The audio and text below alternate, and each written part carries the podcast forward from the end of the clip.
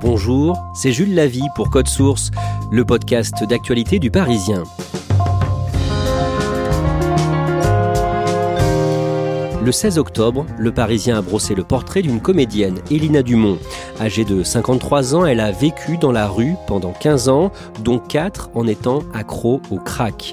Elina Dumont a réussi à s'en sortir grâce à l'aide d'une amie, l'écrivaine Marie Desplechin, et aujourd'hui, elle a écrit une pièce sur sa vie qu'elle va jouer sur scène. À partir du mois de janvier, Elina Dumont raconte son parcours hors norme aujourd'hui dans Code Source. Elle se confie au micro d'Ambre Rosala.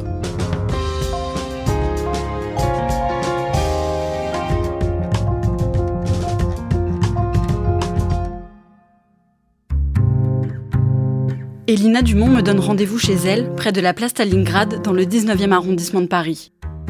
Elle habite au deuxième étage, dans un studio qu'elle a décoré d'un immense poster rose de sœur Emmanuelle. Elina me raconte qu'elle est née en 1968, à Draveil, en région parisienne. Comme sa mère a de graves problèmes psychiatriques et que son père est absent, dès sa naissance, Elina est considérée comme une enfant en danger et elle est prise en charge par la DAS, le service de protection de l'enfance. Elle est placée en pouponnière, puis en famille d'accueil dans un village normand. Ma famille d'accueil, franchement, c'était une famille gentille, mais c'était une famille à la dure, à la rude, quoi, à la paysanne, quoi.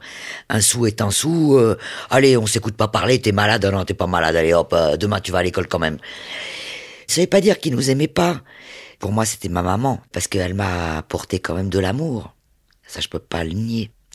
Mais c'est vrai que c'était une famille euh, d'accueil euh, qui avait pas beaucoup d'argent et qui gardait des enfants euh, bah, pour l'argent, quoi. Enfant, Elina est abusée sexuellement par plusieurs hommes de son village, mais elle n'ose pas en parler. Elle apprend la mort de sa mère biologique quand elle a 10 ans et Elina devient pupille de l'État. Elle reste dans sa famille d'accueil en Normandie, où elle aime se promener et faire du vélo dans les villages voisins. Parfois, elle s'arrête devant les maisons secondaires de certains Parisiens qui viennent pour le week-end. Il y a une famille de Parisiens, ils avaient un chat angora. Et des fois, avec mon vélo, je m'arrêtais devant le chat, je disais oh, Qu'est-ce qu'il est beau, votre chat Et cette euh, Parisienne me dit Ben viens, rentre. Et je suis rentré chez eux. Il y avait des livres partout. J'étais estomaqué. Et euh, il me disait Mais tu viens quand tu veux. Et puis un jour, j'ai cassé un verre. Je buvais un verre d'eau. Je mettais les bras contre mon visage et j'étais convaincu que j'allais recevoir une claque. Elle me dit, mais non, c'est pas grave. J'étais estomaqué par ces Parisiens parce qu'ils criaient jamais. Ils me parlaient tout doucement, puis je sentais qu'ils s'intéressaient vraiment à moi. Ils étaient intelligents. Je voulais leur ressembler à ces Parisiens. Elina adore l'école et rêve de devenir institutrice. Elle entre au lycée près de chez elle, mais à la fin de son année de seconde, l'établissement lui dit qu'elle ne peut pas rester. L'école a décidé que j'avais des graves problèmes psychomoteurs et que je n'étais pas apte à suivre des études. Et là, pour moi, ça a été euh, l'enfer. Je les ai suppliés de redoubler. Ils n'ont pas voulu. Donc euh, après, on a été obligé de me mettre dans une école privée qui coûtait une fortune.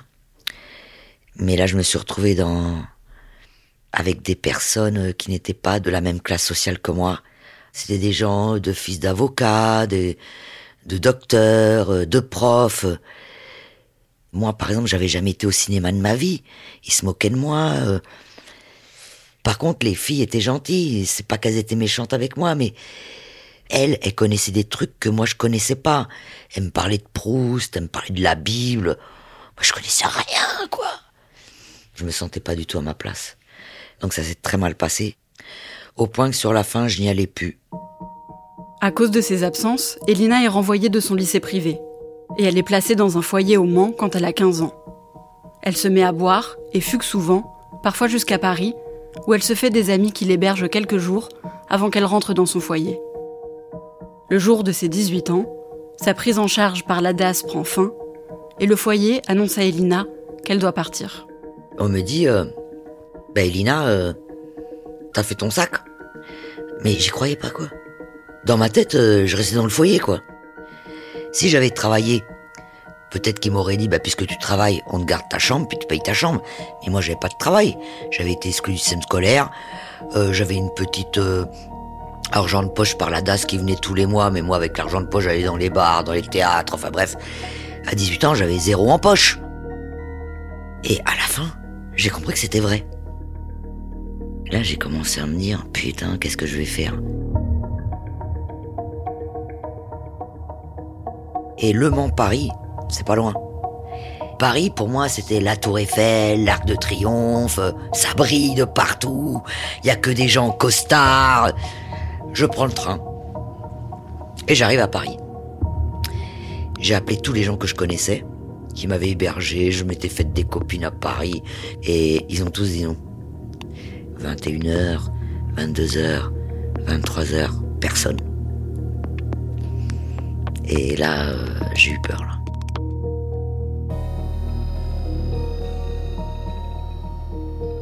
J'ai marché, j'ai dormi quelques jours dans la rue euh, la nuit. Mais au bout de 3-4 jours, je me suis dit, euh, non, je peux pas vivre comme ça. Elina alterne les nuits dans des squats, dans des centres d'accueil d'urgence ou à dormir sous un porche. Du lundi au jeudi, elle passe ses soirées en boîte de nuit, gratuite pour les filles, où elle rencontre souvent des hommes qui lui proposent de passer la nuit chez eux. Et petit à petit, elle trouve tout un tas de combines pour ne pas dormir dehors. Et puis un jour, il y a un mec qui me donne des cachetons. Je sais pas ce qu'il m'a donné comme cacheton. Tout ce que je sais, c'est que je suis tombé dans les pommes. Les riverains, ils ont appelé les pompiers. Et quand je me suis réveillé, j'étais à l'hôpital. Et moi, je me suis dit, mais c'est une super technique. Et après, j'ai utilisé cette technique. Je disais à mon copain, c'est les cachetons que tu m'as donné l'autre fois, là. Et le dernier hôpital, ça a été l'hôpital Sainte-Anne. Je leur ai raconté toute ma vie. Et c'est comme ça que je me suis retrouvé sous tutelle de juge, entre 19 ans et 21 ans. Et le juge m'a regardé droit dans les yeux. Injonction de soins. Deux à trois fois par semaine, tu dois aller voir le psychiatre à Sainte-Anne. Pendant deux ans, Elina suit une psychothérapie et est surveillée par des éducateurs. Elle est toujours sans domicile fixe, mais grâce à cette tutelle, elle réussit à trouver du travail en tant qu'assistante du patron d'un studio de musique. Ce patron, qui est souvent enfermé dans son bureau, lui demande de faire des tâches administratives et parfois de livrer des petites enveloppes à des clients. Il ne le dit pas à Elina, mais à l'intérieur, il y a du crack, une drogue proche de la cocaïne, vendue sous forme de cailloux. Pour moi, c'était une facture, mais je sentais bien qu'il y avait des trucs bizarres. Mais jamais j'aurais osé ouvrir la lettre. Moi, c'était mon patron qui m'envoyait. Et puis un jour, au bout de deux ans et demi, je rentre dans le bureau, puisque t'es la rentre. Elle m'a fait goûter au crack. Et suis tombé dedans. Tu te sens super puissante. Je mangeais plus, je dormais pas le matin. Un petit caillou, c'était reparti. T'es en éveil en permanence. Je me sentais mieux, mais faut pas oublier que j'étais quand même une femme euh, qui était à la rue, qui était sans domicile fixe. Donc euh, bien sûr que ça me faisait du bien. Parce que la, la rue, tu vis avec la peur quand même. Donc le fait de prendre des produits tels que le crack, bah ça te libère. Là où j'ai eu peur, un jour j'étais avec une copine j'étais au bar, sur une terrasse, et tout à coup, je me retrouve à quatre pattes, parce que j'étais convaincu qu'il y avait un caillou par terre, pour fumer. Parce que quand t'es accro, tu vois des cailloux partout. Et j'ai dit à ma copine, non, t'inquiète, je croyais que j'avais vu un truc, non. Et là, quand tu commences à être comme ça, ça veut dire que ton cerveau, il est attaqué. Et là, j'ai eu peur pour moi. Là, j'ai dit, ça y est, je deviens folle. Elina décide de se faire aider par un psychiatre, mais elle replonge rapidement. Comme elle ne travaille plus pour le studio d'enregistrement, elle fait quelques ménages au noir pour se faire un peu d'argent et se payer sa consommation. Mais ce n'est pas suffisant, et Elina doit régulièrement rendre des services sexuels à ses dealers, en échange d'un caillou. À 27 ans, elle trouve du travail comme standardiste pour le quotidien Libération, mais elle se fait licencier après avoir abandonné son poste en plein jour. Avant de partir, une journaliste qui sait qu'elle est sans abri la met en relation avec une amie à elle, qui cherche une babysitter pour garder ses deux enfants en échange d'une chambre de bonne. Cette femme, c'est la journaliste et écrivaine Marie Desplechin. Elina se rend chez elle pour une première rencontre dans un grand appartement des beaux quartiers parisiens. Je suis arrivé avec mes sacs. Elle a voulu parler avec moi dans le salon. Moi, je me suis assise par terre. Elle était en face de moi. Elle était dans le canapé. Je lui ai raconté toute ma vie. Bon, sauf le crack. Ça, je vais pas raconté. Bon, elle a dit oui. Elle a bien vu que j'étais un peu branque, mais bon. Et euh, elle m'a montré ma chambre de bonne. Après, elle m'a présenté les enfants. Bon, les enfants, ça s'est tout de suite bien passé. Et euh, cette femme, elle m'a emmené dans des musées. Elle m'a fait découvrir des films de Chaplin. J'ai compris qui était Molière, qui était Proust, toute la culture dont j'aurais rêvé. Cette femme, c'est là où tout a basculé, mais dans le positif. Chez Marie Desplechin, Elina est toujours accro au crack. Elle en fume en cachette, grâce à des pipes qu'elle a fabriquées avec du papier aluminium. Et pendant longtemps, Marie Desplechin ne se rend compte de rien. Et Marie, un jour, me dit euh, Écoute, Elina, je trouve que l'aluminium, euh, il disparaît à une vitesse grand V. Et là, je me suis dit Ça y est, elle a tout deviné. Ça y est, je me retrouve à la rue. Je lui ai dit la vérité. Je lui ai dit Je te promets, je recommence plus. Je te promets. Si un jour j'en reprends, tu me fous à la rue. Marie m'a dit d'accord, je te fais confiance. Je suis allé voir le psychiatre trois fois par semaine. J'ai été sous antidépresseur matin, midi et soir, parce que c'est très dur d'arrêter, hein, j'en ai bavé. J'ai déprimé pendant un an. Elle m'a accepté dans cette dépression. Elle ne m'a jamais lâché.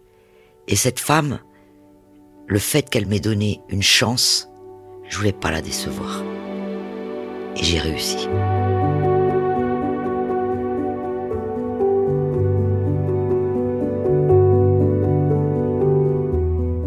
Après avoir arrêté le crack, Elina reste environ un an et demi chez Marie Desplechin.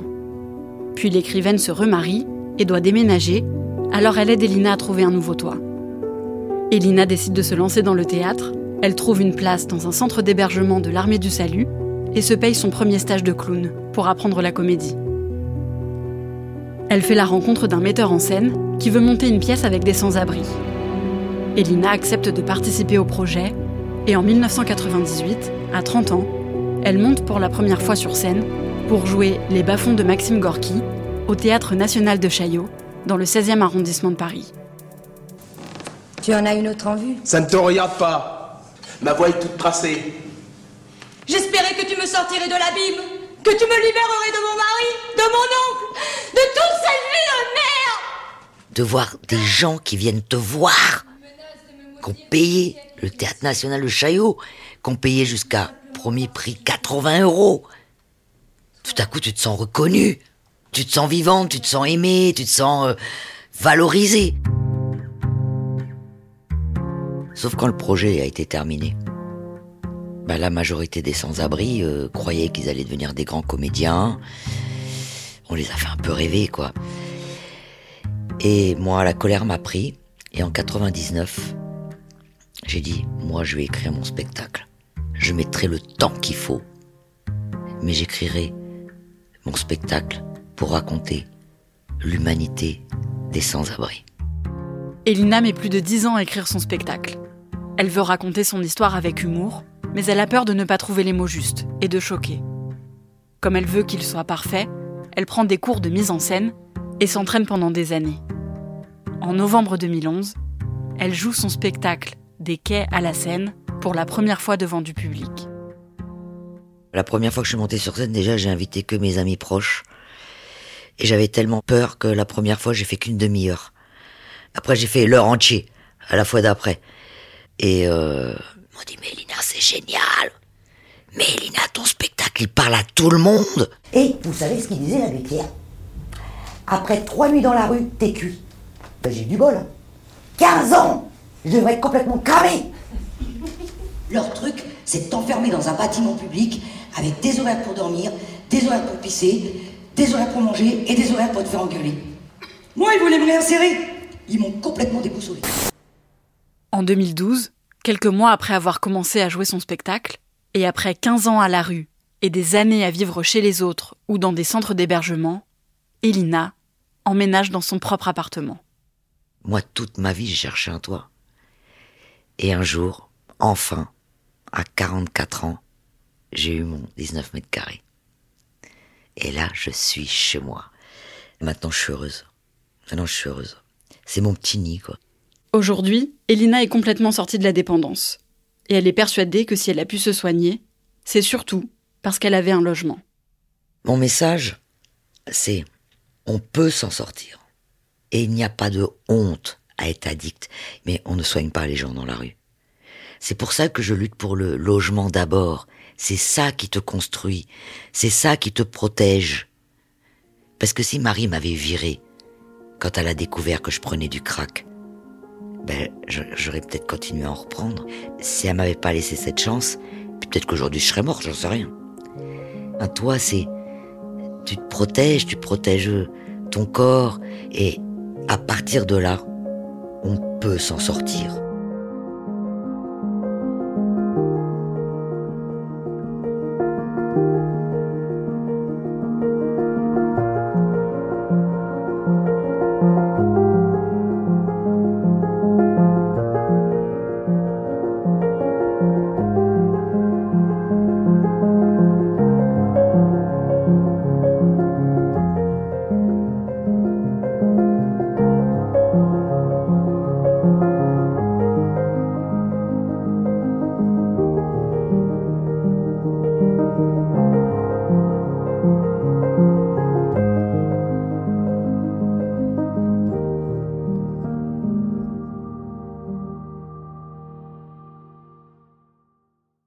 Comment est-ce qu'elle voit la crise du crack? À Paris Ça fait une trentaine d'années qu'il y a beaucoup de personnes accro au crack dans le nord de la capitale, mais on en parle beaucoup en ce moment. D'après elle, qu'est-ce qu'il faudrait faire? Alors pour elle, c'est pas un problème irrémédiable. Il y a des solutions. Il y a même une solution en particulier, c'est de trouver un logement euh, pour les accros au crack. C'est des gens qui ont besoin de se soigner, et pour elle, elle l'a dit d'ailleurs dans le reportage, c'est pas possible de se soigner quand on est à la rue. Elina Dumont prépare un rapport sur ce sujet avec une neuropsychologue, rapport commandé par la présidente de région Île-de-France, Valérie Pécresse. Oui, elle travaille euh, en ce moment avec euh, la professeure Laurence Vèvre-Douret pour faire ce rapport qu'elles rendront mi-décembre. Et euh, d'ailleurs, c'est pas le premier rapport qu'elle fait pour la région Île-de-France, puisque l'année dernière, elle avait rendu à Valérie Pécresse un rapport sur les femmes sans abri. Est-ce qu'elle est toujours en contact avec l'écrivaine Marie Desplechin? Oui, elles sont toujours en contact très régulier. Les deux femmes ont créé un lien euh, quasi familial. Elina euh, m'a dit que Marie Desplechin, c'était un peu euh, comme sa grande sœur. Et d'ailleurs, elles passent souvent Noël ensemble. Et Elina a gardé un très bon contact avec les enfants de Marie Desplechin. Dernière question, Ambre, on le voit, Elina Dumont n'a pas eu une vie facile. Est-ce qu'elle a le moral aujourd'hui? Comment elle va? Elle va très bien, elle a le moral, elle est hyper contente, elle continue à jouer son spectacle, elle est en tournée très souvent. D'ailleurs, elle va jouer son spectacle à partir du mois de janvier à Paris et elle est euh, très contente de raconter son histoire, elle est très contente d'être euh, aussi engagée dans euh, la cause des sans-abri, des accros au crack et elle est très contente de se sentir utile. Merci Ambre Rosala et merci à Pauline Darvé pour l'idée de ce sujet. Code Source est le podcast d'actualité du Parisien, disponible sur toutes les plateformes audio. Cet épisode a été produit par Clara Garnier-Amouroux, Sarah Amni et Raphaël Pueyo. Réalisation Julien Moncouquiole. Si vous aimez Code Source, n'oubliez pas de vous abonner, de nous laisser des petites étoiles ou un commentaire sur votre application préférée. Et vous pouvez aussi nous écrire code source at leparisien.fr.